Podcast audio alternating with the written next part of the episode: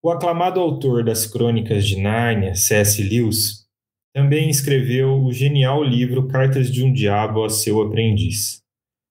Nesta ficção sarcástica estão relatadas várias trocas de correspondências entre um demônio experiente e o seu pupilo, um demônio jovem, em fase de treinamento.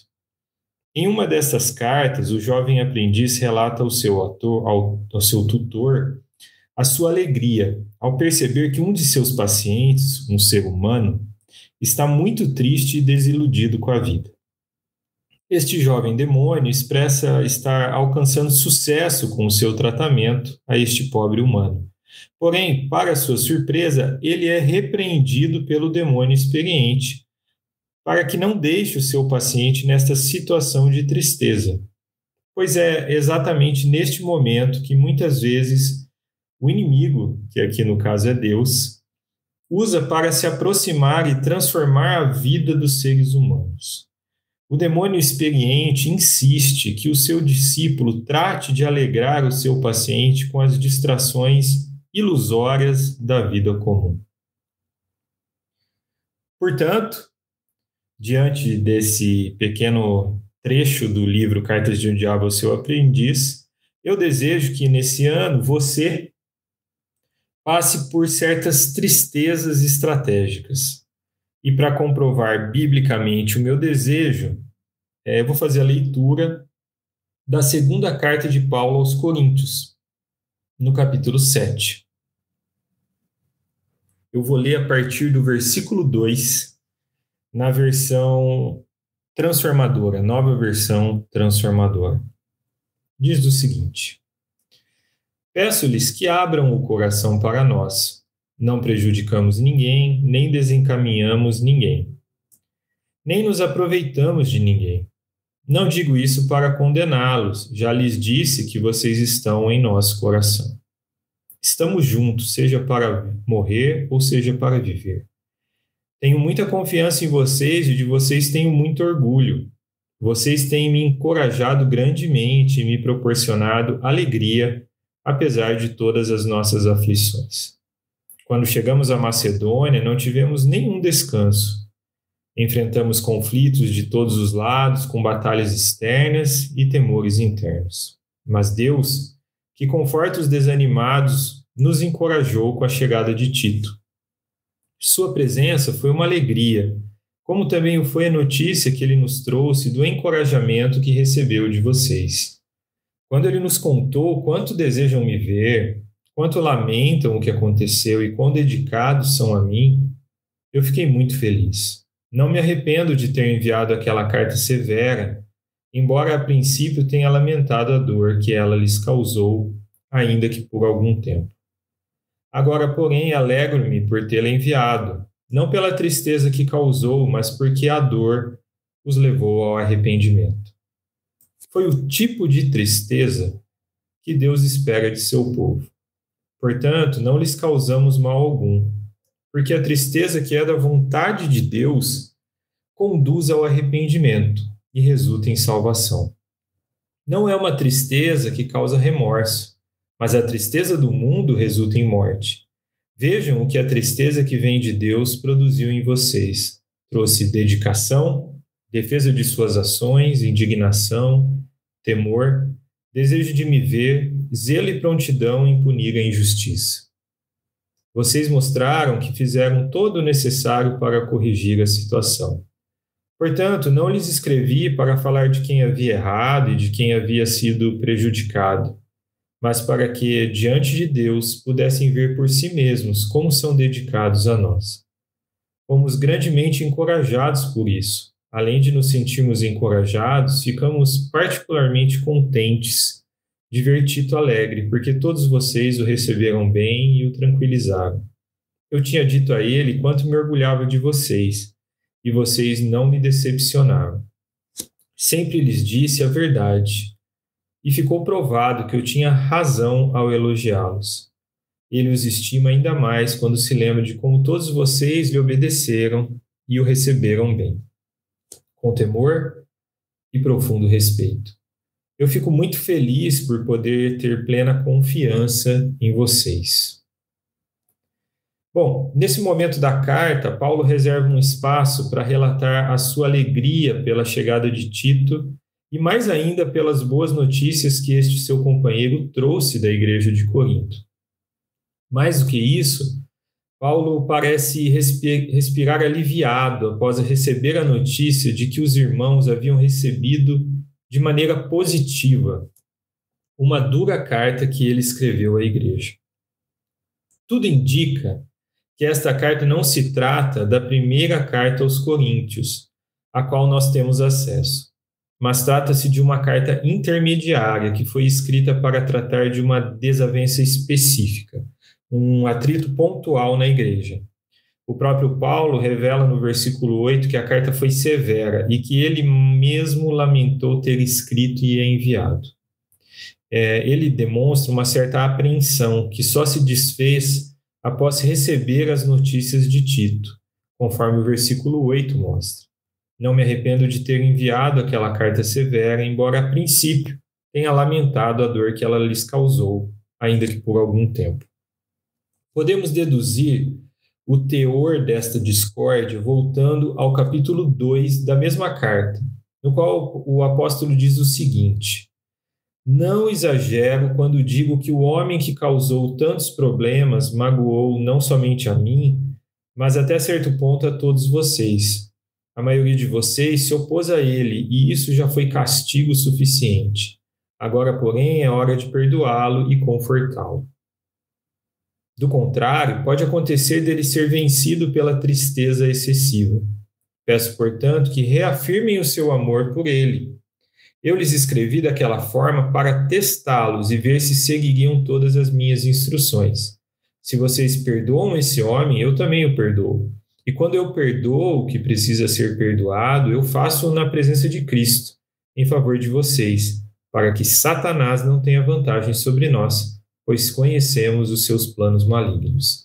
Esse texto está registrado em 2 Coríntios 2, do versículo 5 ao 11. E ela revela que a igreja foi dividida por conta de um homem. Alguns estudiosos sugerem que pode ter sido o mesmo homem ao qual Paulo se refere na primeira carta aos Coríntios, como o praticante de um incesto, que também acusou Paulo de algo, trazendo essa dissensão na igreja. De qualquer maneira, o, o que se sabe é que este homem precisou ser disciplinado pela igreja, porém que agora a igreja deve perdoá-lo, e recebê-lo de volta em amor, pois ele se arrependeu. O problema estava sendo resolvido, mas ainda haviam mágoas, raivas e tristezas entre aquelas pessoas. Voltando ao capítulo 7, eu quero destacar as palavras de Paulo no versículo 9 e 10, que são o cerne da minha mensagem.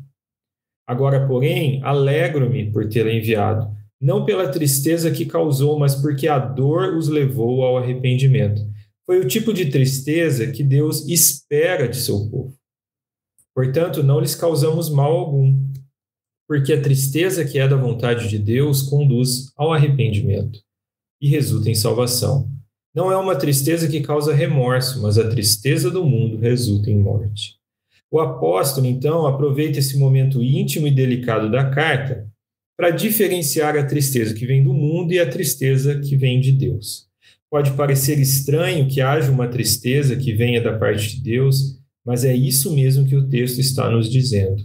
Há uma tristeza do mundo, uma tristeza que leva ao remorso, mas essa tristeza pela qual os coríntios passaram com a carta severa de Paulo foi uma tristeza conduzida por Deus que os levou ao arrependimento.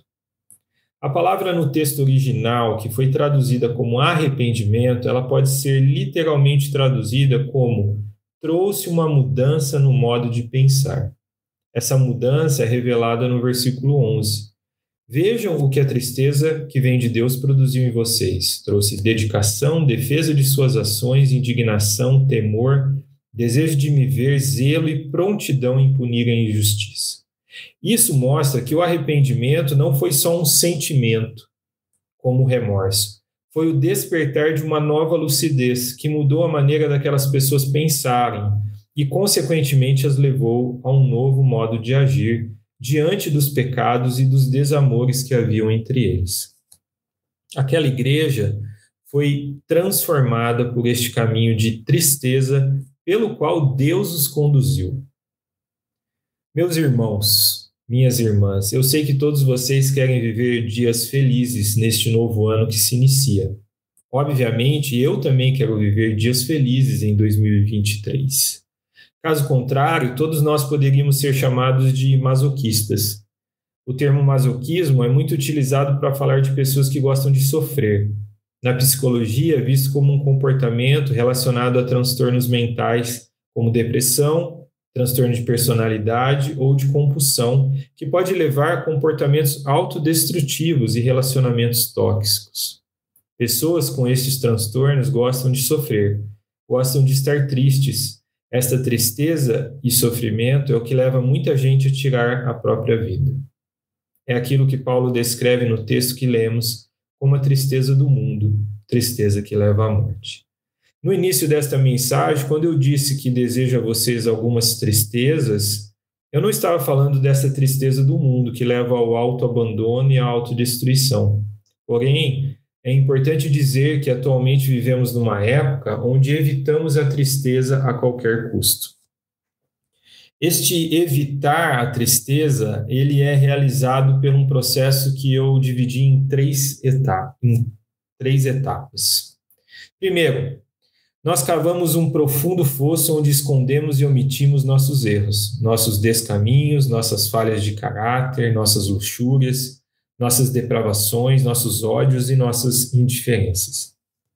Em segundo lugar, construímos um castelo de argumentos e contra-argumentos, com réplicas e tréplicas a respeito de quem somos e a respeito dos nossos posicionamentos sobre tudo e sobre todos. Nós armamos trincheiras que protegem o nosso buraco profundo e sujo de mentiras e pecados. Em terceiro lugar, nós decoramos este castelo com vaidades. Preenchemos a nossa vida de inutilidades que nos distraem das coisas erradas que estamos fazendo, das certas que estamos evitando e de quem somos de fato. Toda essa construção não é uma realidade de algumas pessoas, é uma realidade de todos nós. Toda a humanidade caída constrói para si este castelo de falsa sensatez, de falsa sabedoria, coberto de falsa felicidade. Esta é a nossa situação em qualquer parte do mundo, em qualquer época da história. Diante desta construção, duas coisas podem acontecer com todos nós. Podemos ser invadidos pela tristeza do mundo que destrói todo este castelo que construímos essa tristeza que nos leva ao remorso, que nos abandona em nossas culpas e nos deprime. Essa tristeza que revela quem nós somos de fato, que revela a nossa realidade. Entretanto, essa tristeza não nos ajuda em nada. Pelo contrário, ela nos afunda nesse fosso de pecado. Infelizmente, muitos têm enfrentado a dura realidade dessa tristeza e têm sucumbido à depressão, à autodestruição e até a própria morte.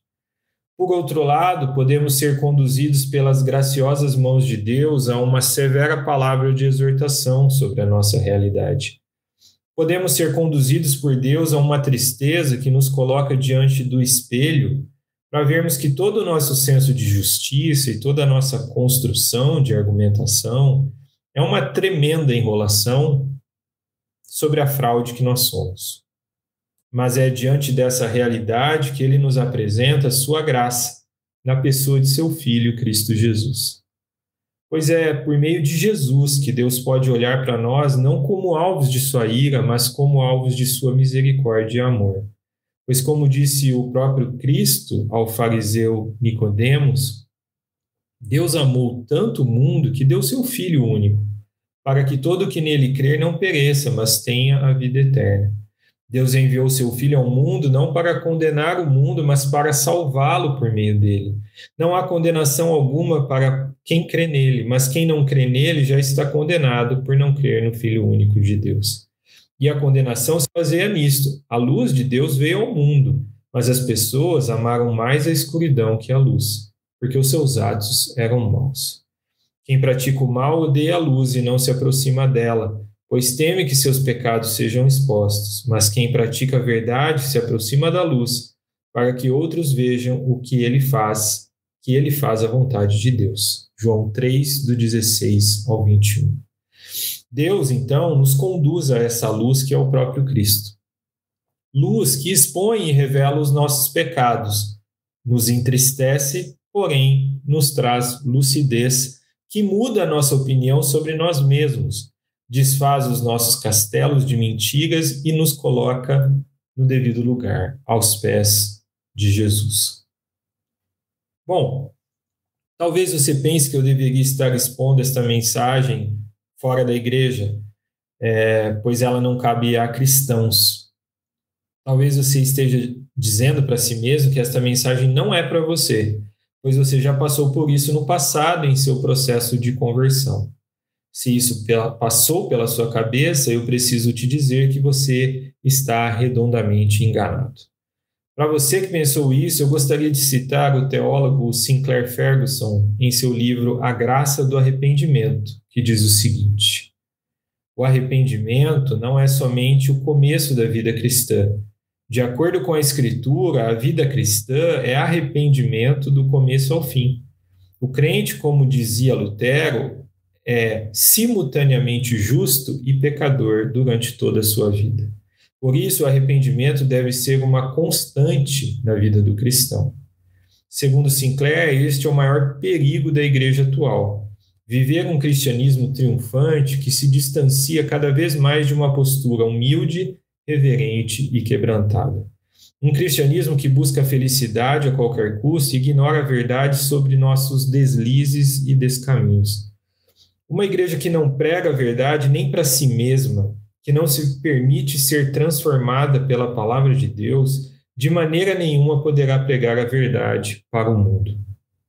Porém, uma igreja humilde e contrita é a igreja que pode e será usada pelo Espírito Santo para ser sal e luz, para levar o amor e a verdade àqueles que se encontram na escuridão de suas mentiras e ilusões de vaidade e felicidade uma igreja contrita e transformada, pronta para quebrantar o mundo com a verdade do Evangelho de Cristo. Por isso, eu desejo a você que é convertido e também a quem não é, a bênção e a graça de ser conduzido coercitivamente por Deus a momentos de tristeza, que transformem a sua maneira de olhar para si mesmo e para os outros experiências de tristeza que preocupem os demônios experientes, pois eles sabem que são estes momentos os quais Deus está conduzindo você a uma lucidez e a uma transformação que o guia das trevas da mentira, do pecado e do auto-engano diretamente para a luz da verdade. Momentos de tristeza que te coloque de joelhos diante de Cristo Jesus, aquele que é a verdadeira alegria de nossas vidas.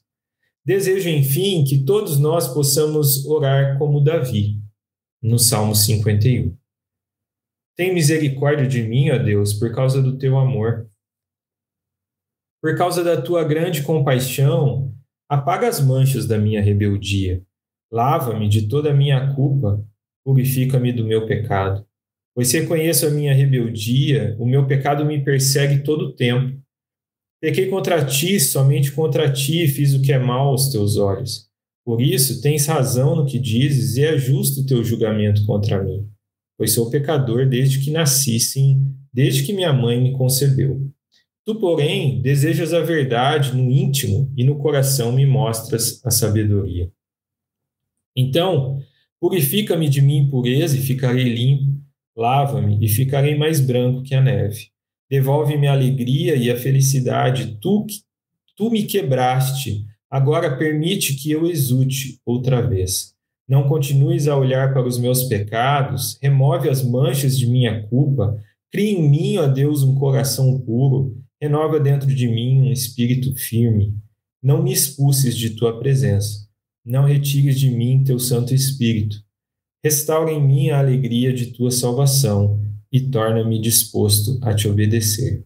Então, só assim então ensinarei os teus caminhos aos rebeldes, e eles voltarão a ti.